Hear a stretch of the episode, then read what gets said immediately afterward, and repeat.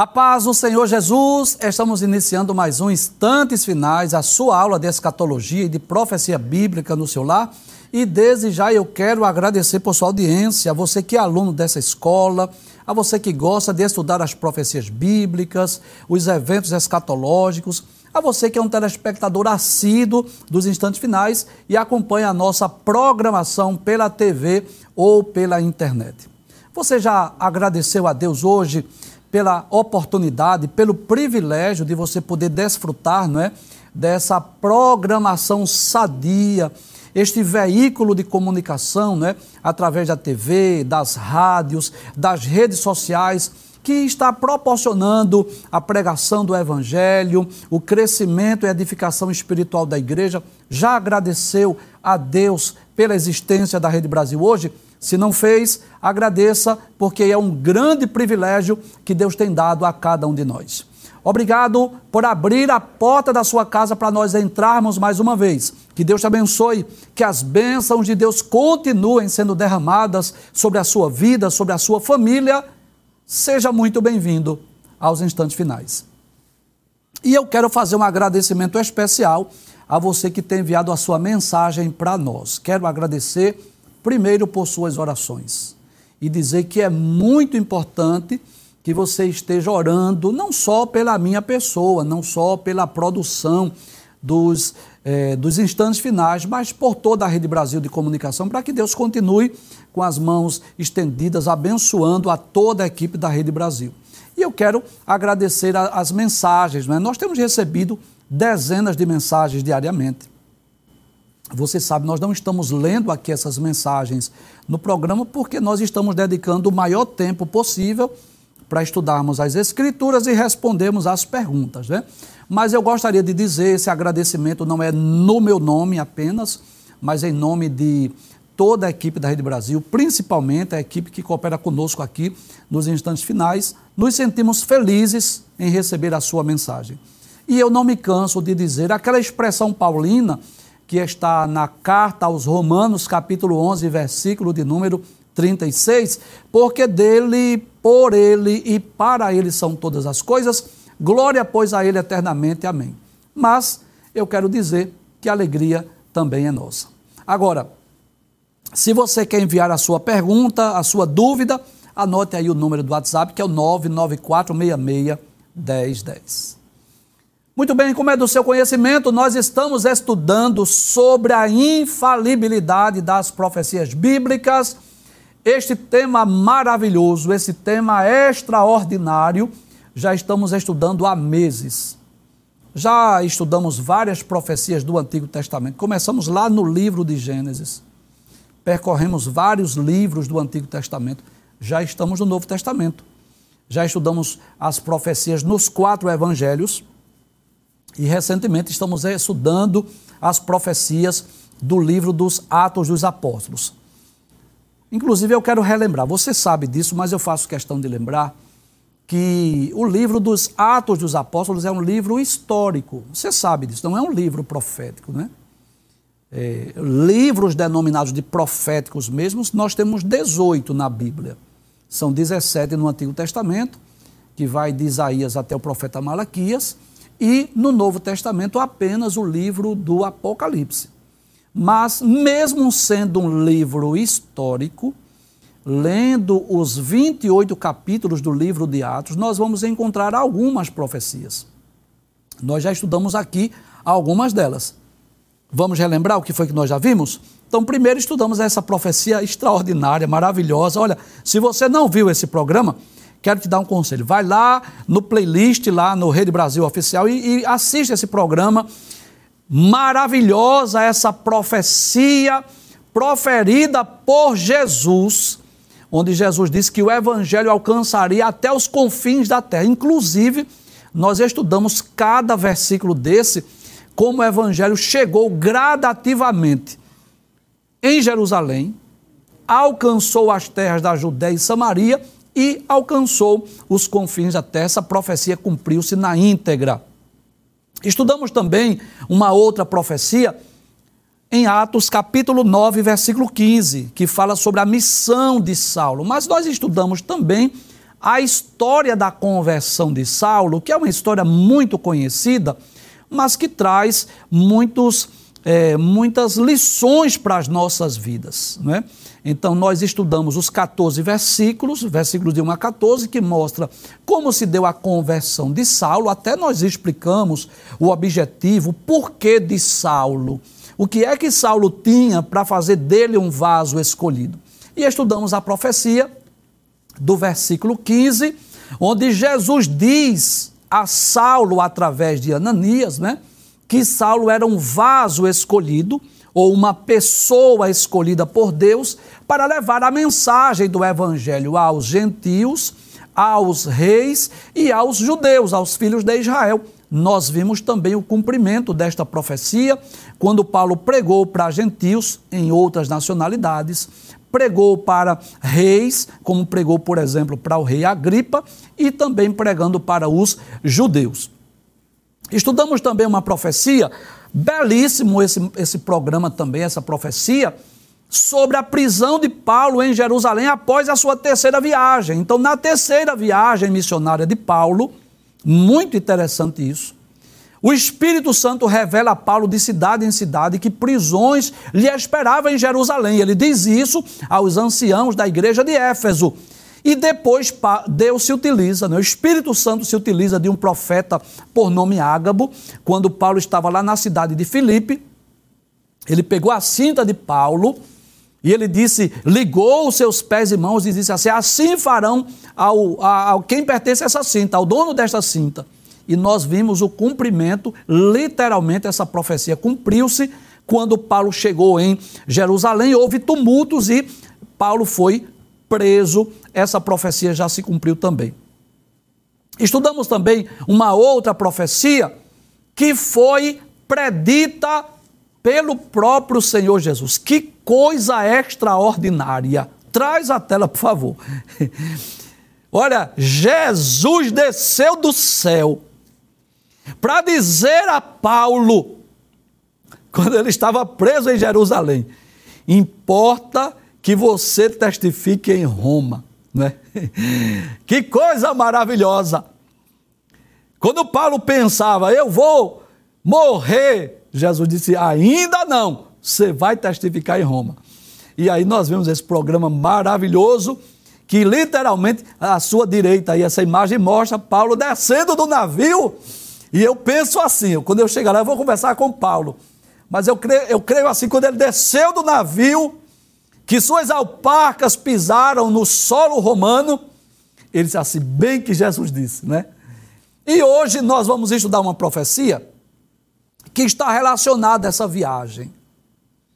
Na verdade, a profecia que vamos estudar hoje foi proferida por um ser angelical, né? Um ser angelical, quando o anjo aparece a Paulo no meio de uma tempestade. Que coisa maravilhosa! E o anjo diz a Paulo que ninguém daquela embarcação iria morrer, mas apenas o navio iria perder-se. E detalhes, o anjo disse, e Paulo disse mais, foi Paulo que disse àqueles marinheiros, àquela tripulação, que era necessário eles pararem numa ilha. Então, o tema do programa hoje, abre a tela por gentileza, que nós vamos estudar esse. Um anjo anuncia a Paulo que ninguém morreria durante a tempestade. Olha, que coisa extraordinária. Olha, traz a tela, por favor. Vamos pensar nas profecias do livro de Atos. Quando Jesus quer, ele mesmo aparece, como apareceu após a ressurreição, e disse que o evangelho iria chegar aos confins da terra. Quando Jesus quer, ele vai lá na prisão onde Paulo está e diz assim: Olha, importa que sejas, que você testifique de mim em Roma. Quando Jesus quer, ele fala com um servo, um discípulo chamado Ananias. E é Ananias que vai orar por Saulo. Mas quando ele quer, ele envia um anjo, né? Então, é, lendo as Escrituras, lendo as Escrituras, a gente vai perceber isso, que várias formas, vários meios, vários métodos de entregar uma profecia, ou, ou de Deus revelar o que vai acontecer, o que ele vai fazer. Às vezes os homens ouviram a voz de Deus, às vezes eles viram o próprio Cristo, às vezes é um sonho, às vezes é um ser angelical. Mas, independente da forma pela qual a profecia foi anunciada ou foi proferida, a verdade é que ela é infalível e que a profecia se cumpre.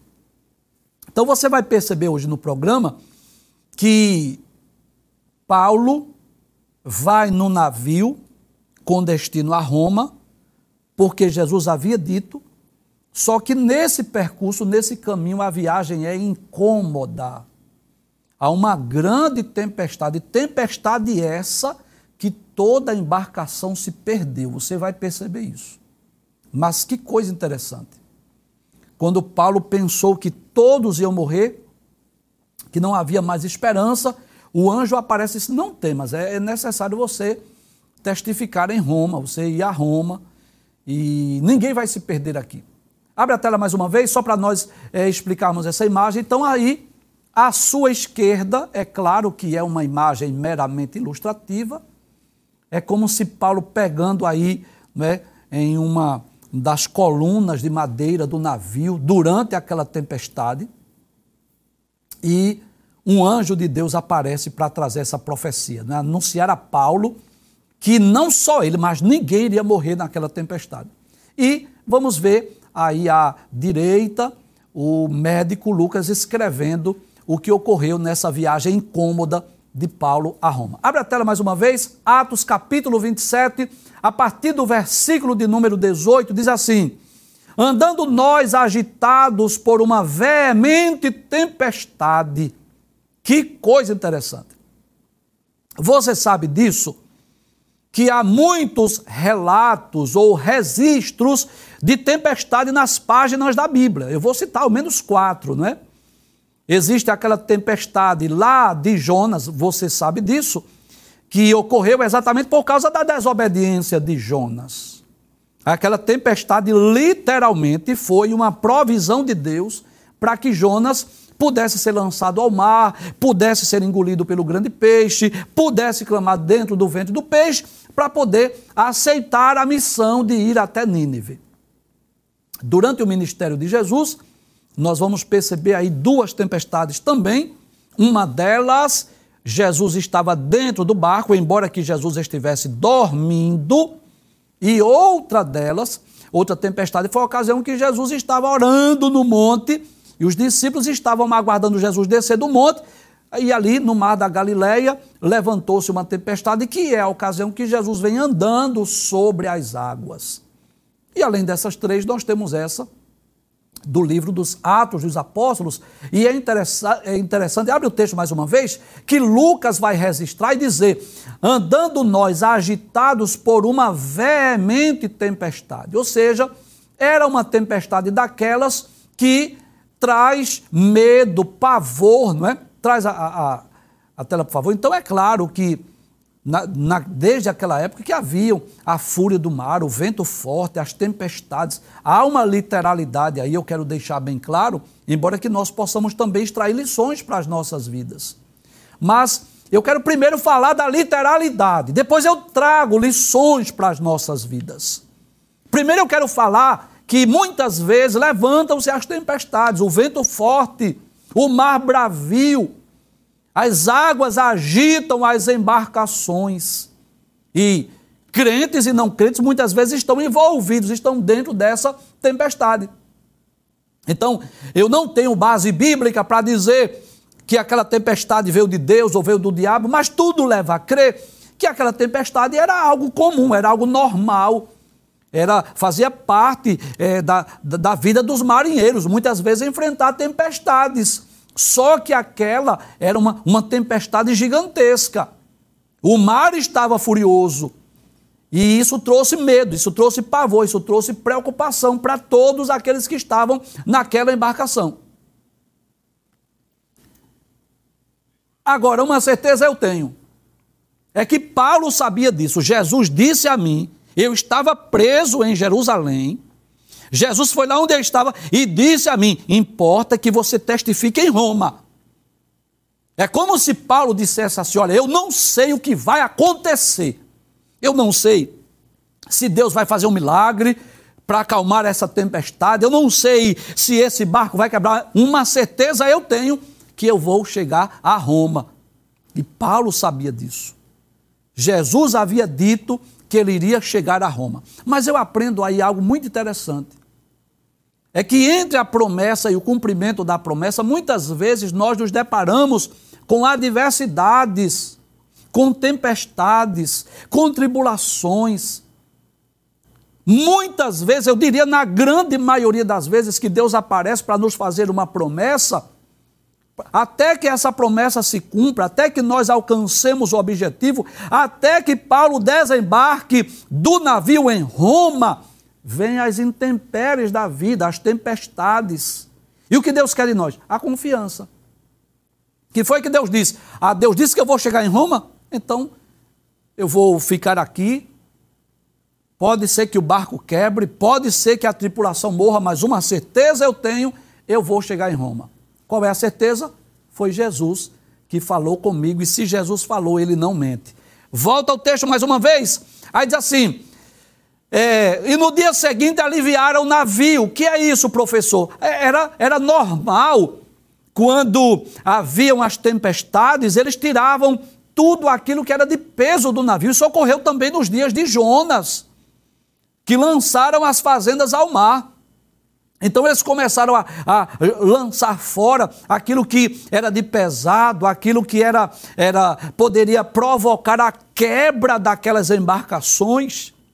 Então eles aliviaram o navio. Vamos colocar para fora aquilo que está é, provocando ainda mais peso aqui, para evitar que a gente venha perecer. Aliviar o navio. Começa com perdas materiais.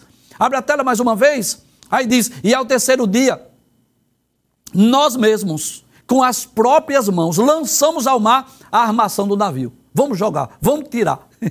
que coisa interessante. Até os presos trabalharam. Quando Paulo diz assim, nós mesmos,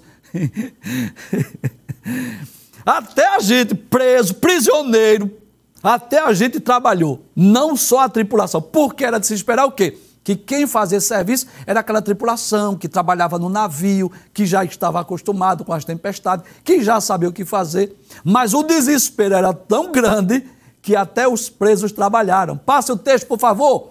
Aí diz: E não aparecendo havia já muitos dias. Olha, que coisa interessante. Não era uma, uma tempestade de algumas horas era uma tempestade de muitos dias. Volta o texto mais uma vez. Lucas detalha, Lucas é detalhista. Ele diz: E não aparecendo, havia já muitos dias, nem sol nem estrela. Ou seja, era muitos dias de uma chuva intensa, onde eles não conseguiam ver nem o sol de dia e nem as estrelas de noite. Era só aquelas, aquelas nuvens escuras carregadas de, de água. E diz: E caindo sobre nós uma não pequena tempestade, fugiu-nos toda a esperança de nos salvar. Que coisa interessante. Lucas disse assim: Olha, a gente vai perecer. Paulo não. Paulo diz assim: Jesus disse que eu ia para Roma, eu vou chegar. Mas Lucas diz assim: Olha, fugiu a esperança. Nós vamos perecer. Não, não, não tem como escapar, não. Porque às vezes acontece isso. Tem tempestade que você olha assim, não tem como escapar. Mas Deus tem os seus caminhos na tormenta. Como ele disse através do profeta Naum, né? Que Deus tem o seu caminho na tormenta. Então, mesmo em meio às tempestades, Deus tem saída.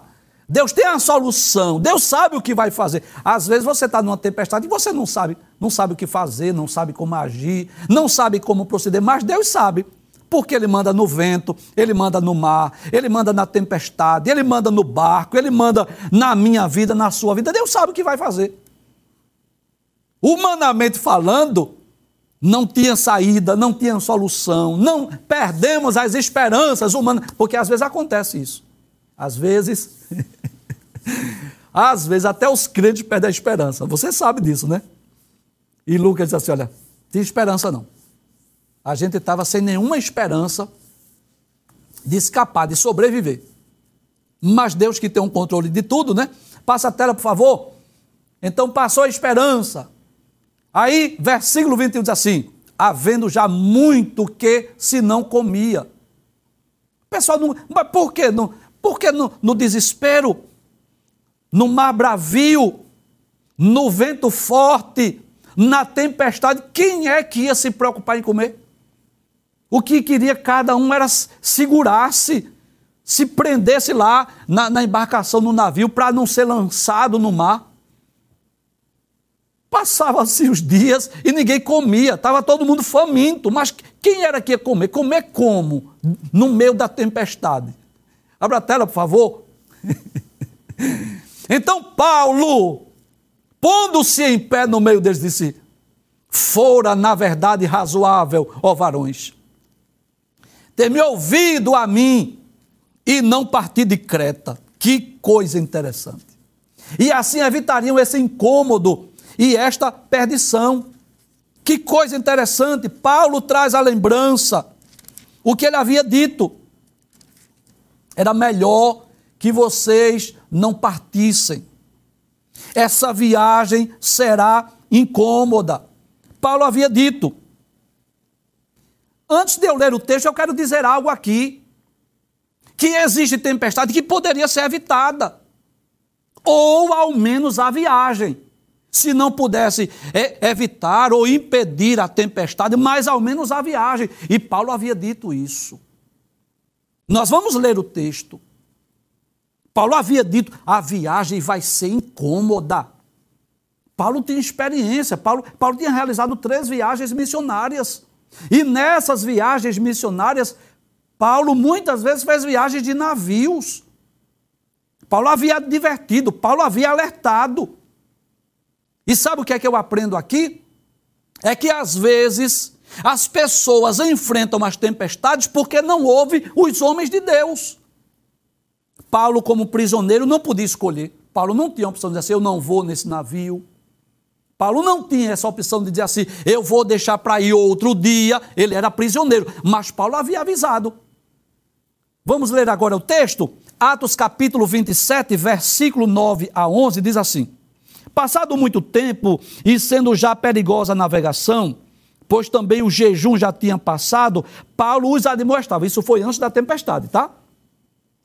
Aí dizendo: varões, vejo que a navegação há de ser incômoda. Abre a tela, por favor, só para você entender. Veja que nós estamos lendo aí capítulo 27, versículo 21. Paulo dizendo lá no, no navio, em meio à tempestade fora, na verdade, razoável, ó varões, ter me ouvido a mim, e não partir de Creta. Assim evitariam esse cômodo, essa perdição. Aí veja que eu agora estou lendo o versículo 10, que é o aviso, o anúncio de Paulo antes de, de seguirem viagem. Paulo disse assim: varões, vejo que a navegação há de ser incômoda e com muito dano. Vai, vai ter perdas no caminho não só para o navio e a carga, mas também para a nossa vida. Vai ter incômodo, mas o centurião cria mais no piloto e no mestre do que no que Paulo dizia. E é aí que está o perigo. Eu vou ler mais uma vez esse texto. O centurião, quem é o centurião? Isso, um chefe de 100 soldados. Ele acreditava mais no piloto e no mestre do que no que Paulo dizia. Ele deveria ter ouvido o homem de Deus. Paulo disse: essa viagem vai ser incômoda. Como que diz assim? Não vamos viajar agora, não. Vai ter perda para o navio, vai ter perda para nós também. Ele não estava falando de morte, porque não houve morte, mas houve perdas. Passaram dias de fome, passaram aqueles dias na tempestade. Mas ele confiou mais em quem? No comandante. Como que ele diz assim? Ah, eu estou tranquilo porque esse comandante aqui ele é muito experiente. Só que às vezes a palavra de um homem de Deus vale mais do que a experiência do comandante do barco. Eles não ouviram a Paulo. Aí, quando é no meio da tempestade, que homem corajoso! Que homem destemido! No meio da tempestade, Paulo lembrou: disse, assim, Eu não disse a vocês? Eu não avisei? Eu disse a vocês, fora razoável vocês terem me ouvido. Vocês poderiam ter evitado isso aqui. Que homem corajoso! Poderia ser esbofeteado, poderia ser lançado ao mar, poderia é, ser açoitado, mas ele disse: Que homem corajoso, que homem audacioso. Era melhor vocês terem me ouvido. Abra a tela mais uma vez. Assim vocês evitariam esse incômodo e essa perdição. Passe o texto, por favor. Vai dizer assim: Mas agora, eu admoesto a vocês que têm um bom ânimo. Olha aqui, que palavra maravilhosa. Porque não se perderá a vida de nenhum de vós, mas somente o navio. Glória a Deus. É como se Paulo, antes do anjo aparecer, Paulo dissesse assim: Eu sei que eu não vou morrer.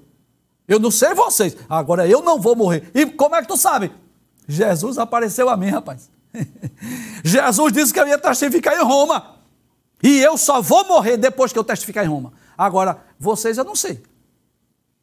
Mas o que é que Deus faz? Manda o anjo. E diz ao anjo: vai lá. Não sei quem foi deles, não sei se foi Gabriel, não sei. Se você vai lá. No meio da tempestade, chegue lá onde Paulo está e diga a ele, entregue essa mensagem a ele. E diga que ninguém vai se perder. Abra a tela, por gentileza. Pode passar o texto. Aí diz assim: Paulo, como é que você sabe? Volta o versículo 20, 22. Isso. Paulo diz assim: Eu quero admoestar vocês.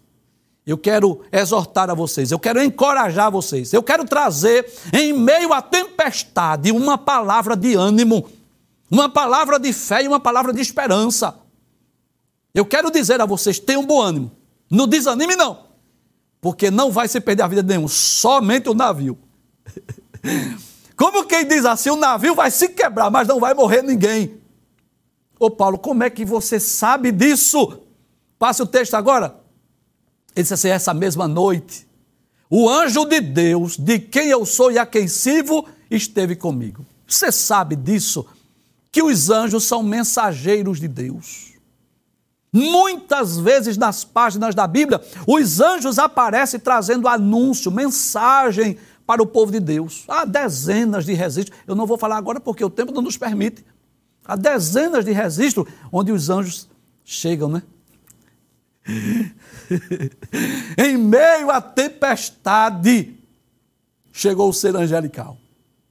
E o que foi que o anjo disse a Paulo? Abre o texto mais uma vez. Aí Paulo diz assim: O anjo de Deus de quem eu sou. Eu sou de quem? De Deus. E a quem sirvo? Eu sirvo a quem? Eu sirvo a Deus. Esteve comigo.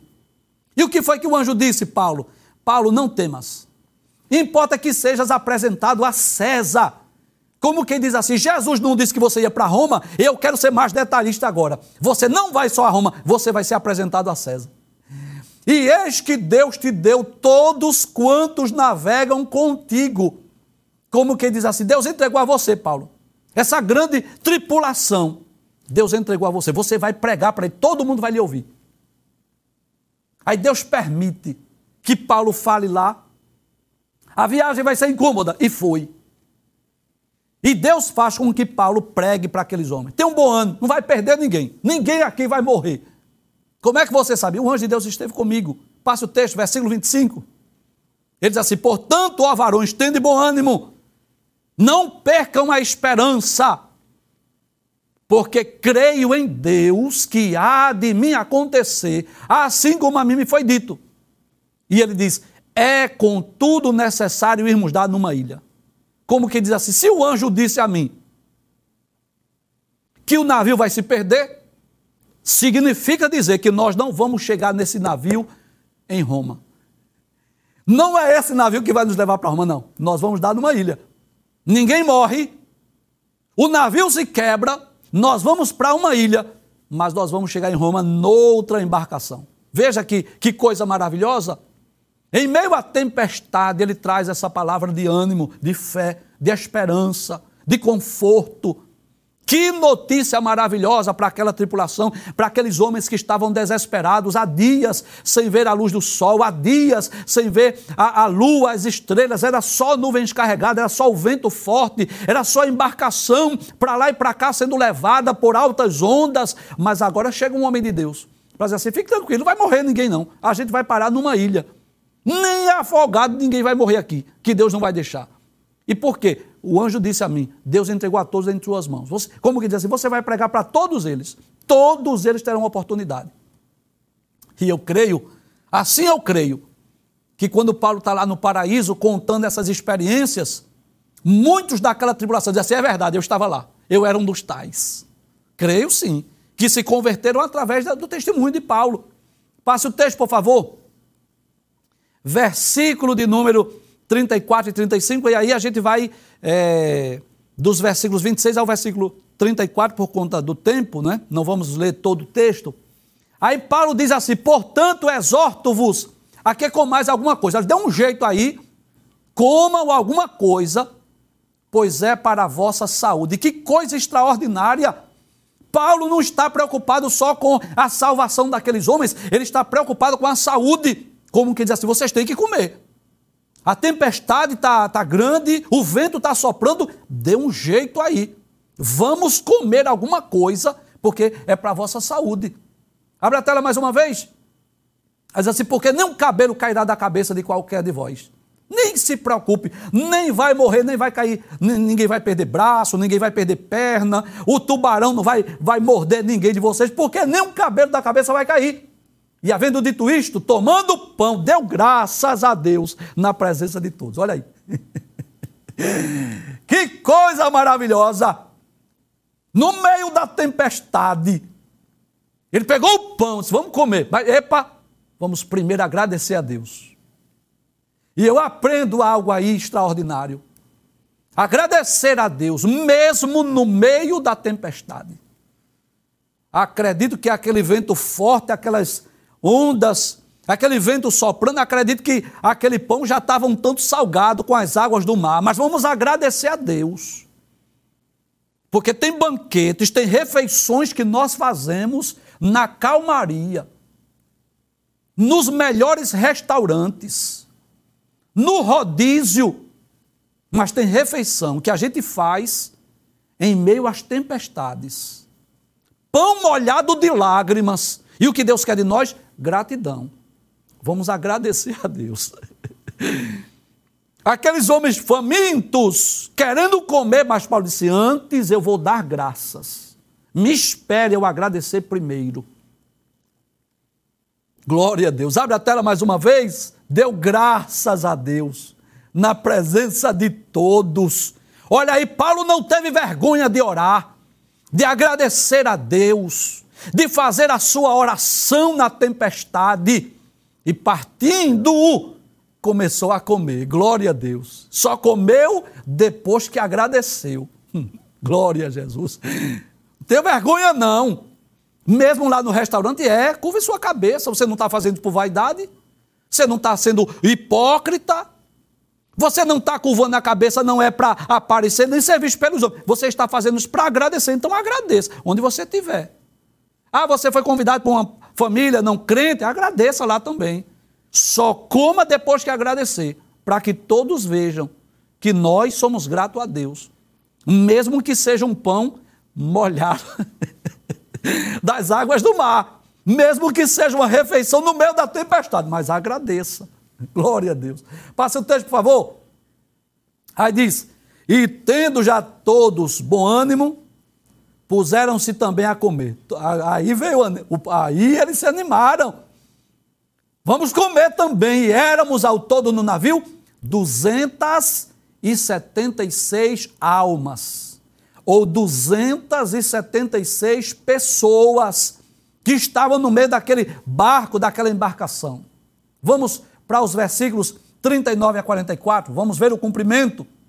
E sendo já dia, depois daquela noite, depois daquela refeição, depois daquele ato de gratidão, não reconheceram a terra. Não, não estou não tô vendo terra, não. A gente não sabe nem onde está. Oxe, não tem nem como ver a bússola aqui, não.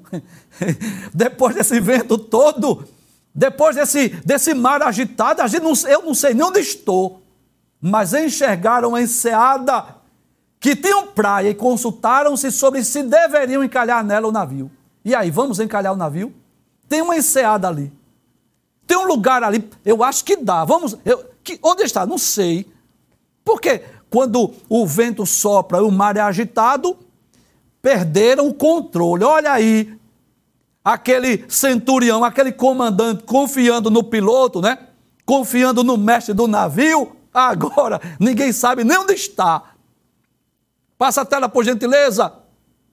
Mas assim, levantando as âncoras, deixaram não ir ao mar. Vamos, vamos, vamos lançar as âncoras. Largando também as, as amarras do leme. Solta, larga as amarras, amarras do leme. E alcançando a vela maior ao vento, dirigiram-se para a praia. Olha, tem uma praia aqui, tem uma ilha aqui. Passa o texto, por favor. Aí diz assim: dando, porém, no lugar de dois mares, encalharam ali o navio, e fixa a proa ficou imóvel. Pronto. O navio ficou parado, mas a popa abria-se com a força das ondas. Paulo não disse que ia se quebrar? Tem que quebrar, meu filho. Se, se Deus disse a Paulo, vai se perder o navio, vai se perder mesmo. A profecia era essa: não vai morrer ninguém, agora o navio vai se quebrar. Não ouviram o homem de Deus lá? O homem de Deus falou: a viagem vai ser incômoda. Não creram? Botaram a confiança no mestre, não foi? Do navio? Aí diz assim: olha aí o estrago. E Deus disse assim: não vai se perder ninguém. Nenhuma, nenhuma pessoa da tribulação vai morrer. Agora o barco vai se quebrar. Abre a tela, por gentileza. Versículo 41. Dando, porém, no lugar de dois mares, encalharam ali o navio e fixando a proa, ficou imóvel, ficou parado lá mas a popa abria-se com a força das ondas, começou a quebrar e despedaçar tudo. Passa o texto, versículo 42. Então, a ideia do soldado foi que matasse os presos. Veja a maldade do coração dos homens.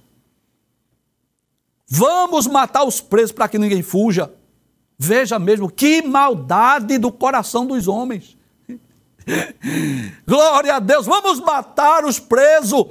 Traz a tela. Mas eu pergunto, o que foi que o anjo disse? Que não ia morrer ninguém, não foi assim? O anjo não disse. Fique tranquilo, não vai. O anjo disse. Você vai acreditar no que Deus falou através do anjo ou no, no centurião que quer matar os soldados? Veja a maldade do coração. O desejo. Já imaginou alguém escapar de uma tempestade e morrer? Ser, ser assassinado? Mas Deus havia dito: não vai se perder ninguém, Paulo. E a gente deve crer, a gente deve confiar no que Deus diz, acreditar no que Deus fala conosco. Se Deus falou, vai se cumprir. As profecias não falham, elas são infalíveis.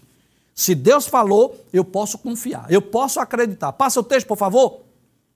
Mas o centurião, querendo salvar Paulo, por que ele queria salvar o Paulo? Porque sabia que Paulo era um homem de Deus. Paulo disse que a viagem seria incômoda e foi. Paulo disse que eles iriam parar numa ilha e pararam. Aí o que foi que fizeram? Lhes estovou esse intento, evitou, impediu, disse: não, não vou matar ninguém, não. Por causa de Paulo, os demais presos não foram mortos, não foram assassinados. Olha aí a importância de ter um homem de Deus no meio da tempestade, no meio da tripulação. Deus poupou a vida dos presos por causa de um crente que ali estava, cujo nome era Paulo. E mandou os que pudessem nadar se lançassem primeiro ao mar e se salvassem em terra. Se vocês puderem, pulem, nadem, vão à praia. Pode concluir, versículo 44. E os demais, olha que coisa extraordinária. Uns em tábuas e outros em coisas do navio. E assim aconteceu que todos chegaram à terra a salvo. Aí eu complemento. Como Deus havia dito, por intermédio do anjo, ao apóstolo Paulo. E é claro que o tempo não nos permite, mas se você ler o capítulo de número 28, você vai perceber, porque o versículo 44 é o último do capítulo 27. Mas o capítulo 28, o versículo 1 diz: Havendo escapado, então souberam que a ilha se chamava Malta. E o que aconteceu naquela ilha chamada Malta, que algumas versões chamam de Melita, chegou lá, fizeram uma grande fogueira, uma víbora mordeu Paulo, Paulo lançou ela no fogo. Quem morreu? A víbora. Todo mundo esperava Paulo morrer. Quem morreu foi a víbora queimada. Ali naquela ilha havia um, uma autoridade, um homem chamado Públio. Pai, Paulo orou pelo pai dele, ele foi curado. E nós vamos perceber, lendo o capítulo de número 28, que Paulo chega em Roma. Nós vamos perceber aqui nos versículos 30 e 31, que nós já falamos no programa anterior, que Paulo ficou dois anos inteiros na sua própria habitação que alugara e recebia todos quanto vinham vê-lo. Então, o anjo disse: Ninguém vai morrer, a embarcação vai se quebrar, vocês vão dar numa ilha. E assim aconteceu. Ninguém morreu, o navio quebrou e eles pararam numa ilha. E essa profecia cumpriu-se na íntegra e Paulo pôde chegar em Roma e pôde testificar para César.